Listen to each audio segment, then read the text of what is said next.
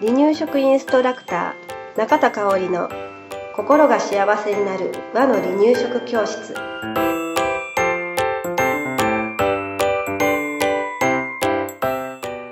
第46回です。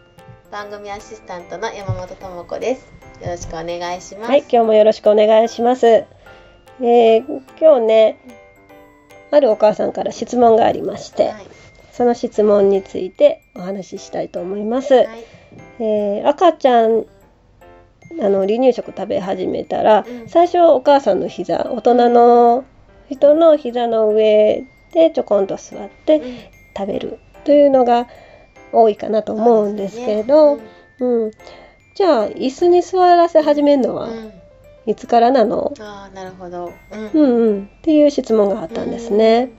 うん、だからその椅子に座らせて食べさせるタイミングだったり、椅子の選び方を今日は少しお話ししてみたいと思います。はいはい。えー、そうですね。まずね、椅子に座れるようになるタイミングうんなんですけれど、まあ、一つの目安として月齢っていうのがあると思うんですね。まあ、これは赤ちゃんの体の発達っていうのは個人個人違うから一概には言えないんですけれど、月齢は7ヶ月頃うんが目安と言われています。はい7ヶ月というと離乳食中期、うんうん、ぐらいかな。はいはい。で、7ヶ月を過ぎたプラスアルファ、一人でお座りができるようになったっていうのは、かなり重要なポイントですね。うん。お座りできなかったら、うんずりずり落ちちゃいそう。ね、ぐらぐらぐらぐらして、うん。あの安定しないしね、うん。安定しない状態で離乳食を食べるっていうのはやっぱりなね。ね、なかなか難しいかなと思うんですよね。うん。だから一人でお座りができるようになったっていうのを重要視してあげてください。はい。それからもう一つね、7ヶ月過ぎた、えー一人でお座りできるようになった。だから椅子に座らせようっていうので座らせたけど、うん。椅子を嫌がった場合、うん、ん。あるあるありそう。うんあるんですよ。はだって初めて座るものだから。い。ねね、不安になっちゃう赤ちゃんもいますので、もし椅子を嫌がった場合は、うん。無理にうん座らなくても大丈夫かなと私は思っています。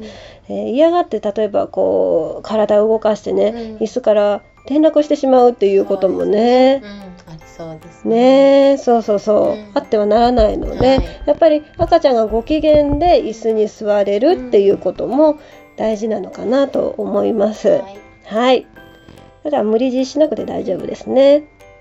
じゃあね、次ね、はい椅子の選び方。うん。椅子ってうんいろんなね、うん種類がありますよね。お店に行っても、本当私とかとも子さんが自分の子供たちが赤ちゃんの時うん。よりも今はうん。増えてると思います。うん。ですよね。あこんな便利そうなものがね。あるんやっていうので時々うん。あの保育所の買い物でね赤ちゃんのお店行った時に思わず見入ってしまってるんですけどうん。なんか羨ましいなカラフルでとかね。ね可愛いしねって思ってます。でもいっぱいあるってことはお母さんたちもどれがいいのかなということで悩んでしまそううん。一つになるのかなと思うのでポイントを今日は3つ。はい椅子の選び方3つお話しします。はい。まずね、一つは、背もたれがあることですね。うん。えー背もたれがない椅子だと、まあうん当然ながら赤ちゃんはうんどうなりますか、後ろにひっくり返る そうそうそうそう。大正解。い後ろにひっくり返ってしまいます。もう、そうするとね、頭こっちんってなることもあるので、必ず背もたれのある椅子を選んでください。それからもう一つねここちょっと見落としがちになってしまうんですけれど床に足がつく。うん。っていうのも大事なポイントになります。例えばね想像してもらいたいんですけれど、えー大人もねちょっとおしゃれなお店行ったら、床に足がつかない椅子に座ることってありません、ね、カウンター。カウンターそうそうそうカウンター的なところね、うん、そうすると私そこでね食事するのってすごく苦手なんですよ。足そうそう足の置き場がなくて、どこに重心体の重心を置いたらいいのかっていうのがわからないので、めちゃくちゃ苦手なんですね。それはやはり赤ちゃんも同じで、しっかりと両足足の裏が床について食べるっていうことで落ち着いて食べれるんですよね。うん、だから足がしっかりついているっていうのは重要ポイントの一つです。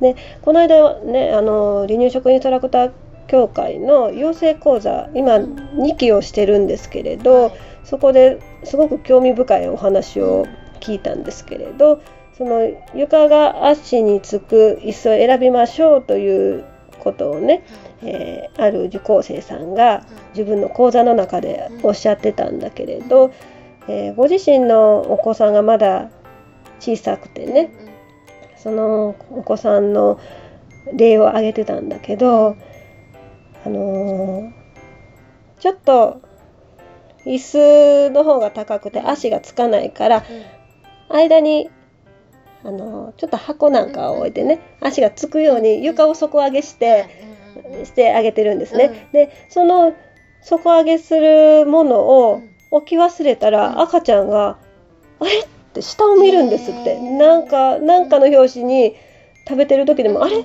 あれ?」って下向くのがあなんか不安定だなっていうのを本人が分かってるんだなっていうので、えー、そういう例を出してました。そのねあれ？って見る表情がすごく可愛くて、時々わざとしかないんです、とか言ってねそうそうそう後から入れるんですけどねっていう話もしたりして、うん、だからやっぱり赤ちゃんも不安定っていう気持ちを持ってるんだなっていうそう、うん、ことをその話で私も感じました、はい、はい、なので今お話ししたみたいにもし床に足がつかない椅子をになった場合なかなか難しいですよね。赤ちゃんの成長によって椅子を全部全部変えるわけにもいかないし、っていう時は、えー、まああのアレルギーはない子だったら、牛乳パック、ね、ね、牛乳パックをまあ、保育所でよく保育所でよくね箱,、うん、箱にしてあの、ちょっと布で巻いて、足置きを作ってみるとか、まあうん、どんな形でもいいですね、空箱でもいいですよね。おかしな、うん、空箱でもいいので、えー、そういった足置きを作るっていうのもお手軽な方法の一つですね。はい、えー、3つ目です。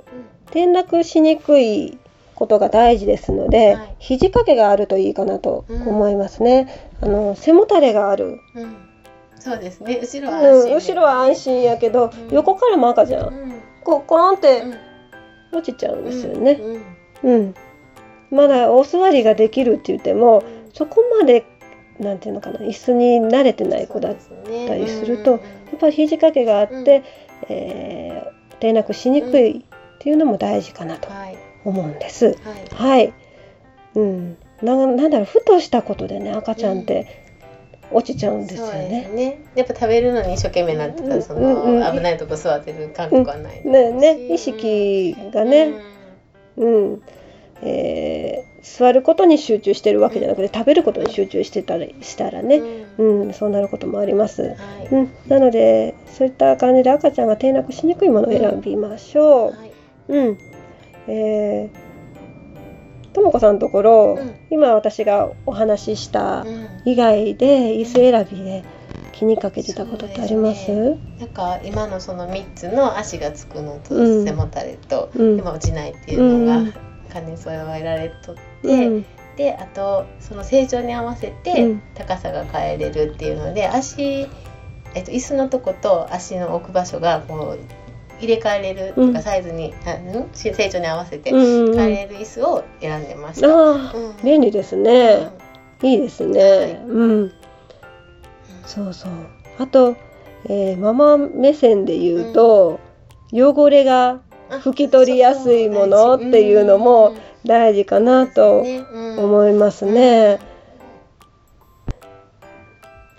離乳食あのー、ね離乳食期って本当に赤ちゃん手づかみで食べるしお口からピーって出てくる時もあるしその、えー、汚れた手でもう机もね椅子もべちゃべちゃべちゃってべちゃって触るっていうのが通常なので、うん、もしね丸洗いできるものがあったらいいよね、お風呂でジャーって水かけてで、丸洗いできたりする便利なものがあると、ねママのストレスも。軽くなりそう。うん、軽くなりそうだなと思います。ね、いっぱい商品がある中で、これって選ぶのなかなか難しいとは思うけれど、なんか選ぶ時のデザインだったりもね、うん、大事大事色もね大事だしね、えー、楽しんで選んでもらえたらいいなと思います。はい、はい、はい、今日もありがとうございました。はい、ありがとうございました。離乳食インストラクター協会では離乳食の基本と和の離乳食の美味しさを学べる離乳食インストラクター協会2級1級講座を東京、名古屋、兵庫を中心に行っております。2017年2月から2級通信講座が始まります。ご興味のある方は離乳食インストラクター協会2級通信講座で検索してくださいね。